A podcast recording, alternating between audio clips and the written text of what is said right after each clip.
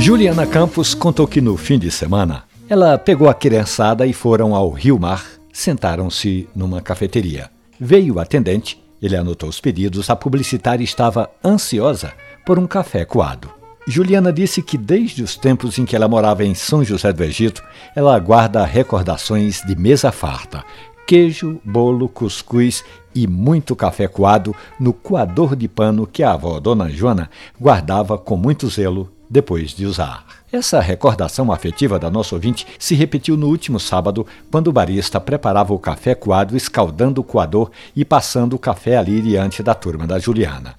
É sempre importante dizer que esse processo de escaldar o coador de pano ou de papel tem o sentido da higiene para tirar impurezas e também para acomodar o coador, no caso do coador de papel, no porta-filtro. A água passa com mais uniformidade e extrai mais doçura, mais acidez, tudo que o café bom tiver. Isso é importante. E você que continua fazendo como fazia Dona Joana, passando o café no coador de pano, Juliana? É bom lembrar que você deve evitar usar detergente ou qualquer tipo de sabão para lavar o coador de pano. Use somente água quente e tenha um bom café. Essa história é contada por Juliana Campos e outras dos nossos ouvintes. Você pode ouvi-las novamente ali na página da radiojornal.com.br ou no seu agregador preferido de podcast. Café e Conversa. Um abraço, bom café.